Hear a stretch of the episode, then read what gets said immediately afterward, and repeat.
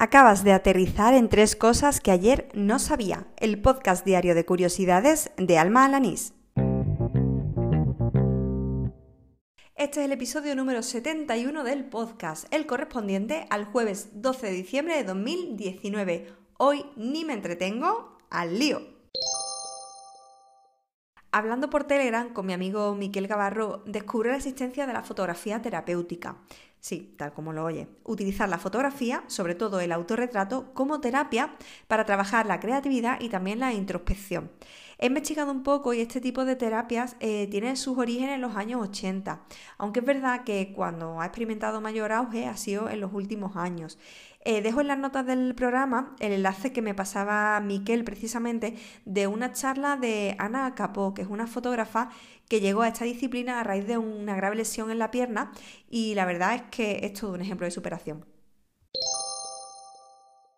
Del cuadro La Virgen Sistina del pintor renacentista Rafael Sancio se puede decir que es una sobrerepresentación del número 6. Para empezar aparecen seis personajes, entre los cuales eh, está el Papa Sixto IV.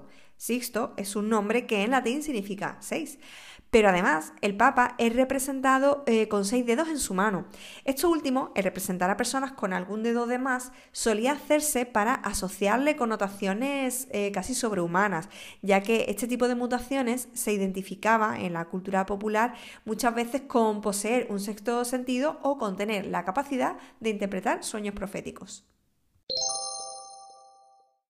Si usas OK para decir vale o de acuerdo, ten cuidado, puede que tu interlocutor lo esté interpretando de una manera muy distinta a la intención que pretendes transmitir.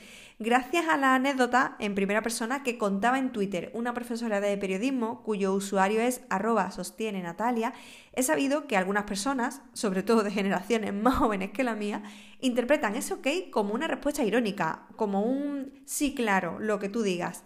Dejaré enlazado su tweet para quien tenga curiosidad, eh, sobre todo porque precisamente juntaba un post de otro periodista que explicaba este fenómeno con más profundidad. Y así termina el episodio número 71 de Tres Cosas que ayer no sabía, el del jueves 12 de diciembre de 2019. Muchas gracias a quienes dedican un minutito de su tiempo a dejar alguna review, me gusta o comentario en las plataformas de podcasting, sobre todo en iVoox y en Apple Podcast, porque como ya he comentado en otras ocasiones, esto, además de mm, que me da una alegría inmensa, ayuda a que otras personas pues descubran también este programa.